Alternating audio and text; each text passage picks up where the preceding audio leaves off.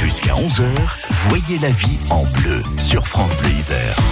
Le droit routier, on y revient avec maître Michel Giromarc et on va donc évoquer la requête en incident contentieux. Alors, qu'est-ce qu'on appelle une requête en incident contentieux, Michel? Oui, je comprends euh, que vous soyez euh, étonné par cette euh, procédure qui est assez technique, Erika, que je ne connaissais pas non plus et elle va nous être expliquée très précisément par maître Michel Giromarc.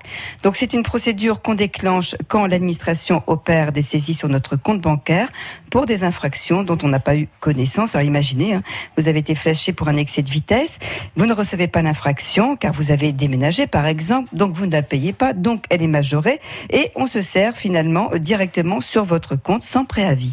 Effectivement, vous avez des avis de contravention qui sont dressés. Ces avis de contravention sont adressés à une personne qui a pu déménager puisqu'il n'y a pas de croisement entre les fichiers des cartes grises et euh, parfois l'adresse du conducteur. Il y a des situations où bon nombre d'avis de contravention ne parviennent pas à leur destinataire. Donc évidemment, ils peuvent pas s'acquitter euh, ou contester dans les délais et puis il y a l'amende forfaitaire majorée qui a été mise dans un délai de 45 jours et puis finalement comme il n'y a pas de règlement in fine, eh bien euh, l'administration saisit des amendes forfaitaires majorées donc sur le compte. Donc quand il y en a commencé à y en avoir 3 ou 4 ou 5 à 375 euros, ça fait quand même assez mal. Donc, beaucoup de gens se disent qu'ils n'ont pas le choix, essayent de négocier avec l'administration, euh, avec plus ou moins de succès, sachant que si euh, ils arrivent à, à, faire comprendre à l'administration qu'ils n'ont pas reçu leur avis de contravention parce qu'ils ont déménagé et peuvent justifier du fait qu'ils s'étaient acquittés des formalités de modification de leur adresse sur la carte grise, l'administration est assez conciliante. En revanche, pour les autres, la saisie est inéluctable. Voilà, donc si vous ne parvenez pas à prouver votre bonne foi, la saisie, on l'a vu, est inéluctable, mais un recours est possible. Vous pouvez donc saisir le tribunal de police en requête en incident contentieux. Alors qu'est-ce que c'est que cette bête-là? C'est un petit peu curieux. C'est en fait fondé sur l'article 6-1 de la Cour européenne des droits de l'homme qui considère que pour être condamné, il faut toujours avoir été au moins avisé qu'un procès a été euh, intenté contre vous et que vous avez été condamné. Et donc à partir de là, c'est le droit au procès équitable qui est un fondement qui s'impose euh, à toutes les juridictions. Et donc c'est sur ces bases, euh, sur cette base conventionnelle que s'applique cette procédure.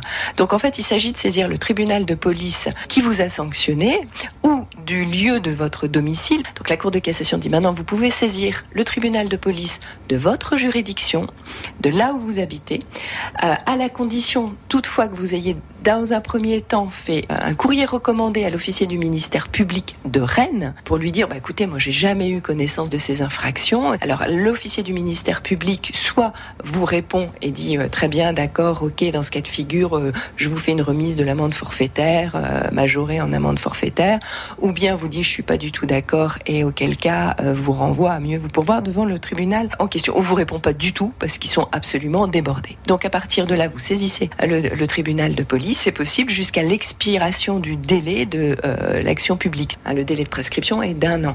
Donc cette action est possible pendant un an. Donc vous déposez cette requête en incident contentieux devant le tribunal de police pour faire valoir que vous n'avez jamais été avisé.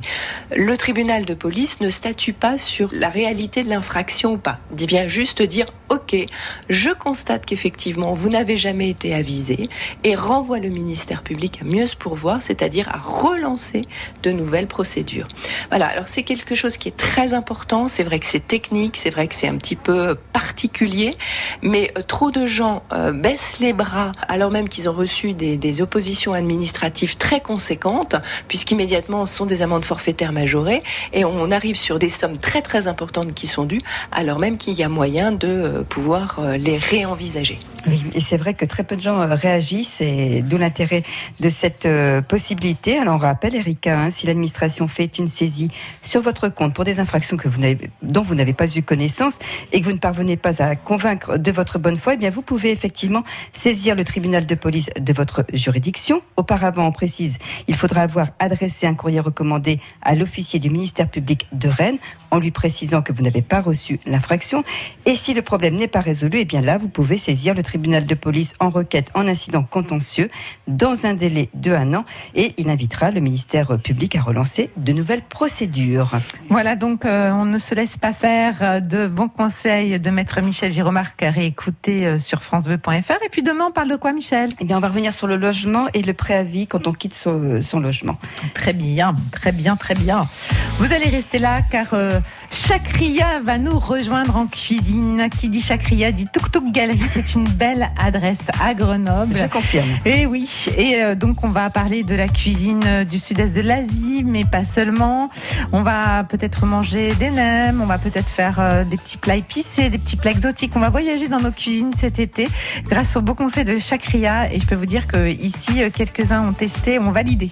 Donc écoutez bien ce qui va suivre. On va vous mettre l'eau à la bouche et on va vous donner quelques astuces pour vous inspirer à la maison. La vie en bleu à retrouver sur francebleu.fr.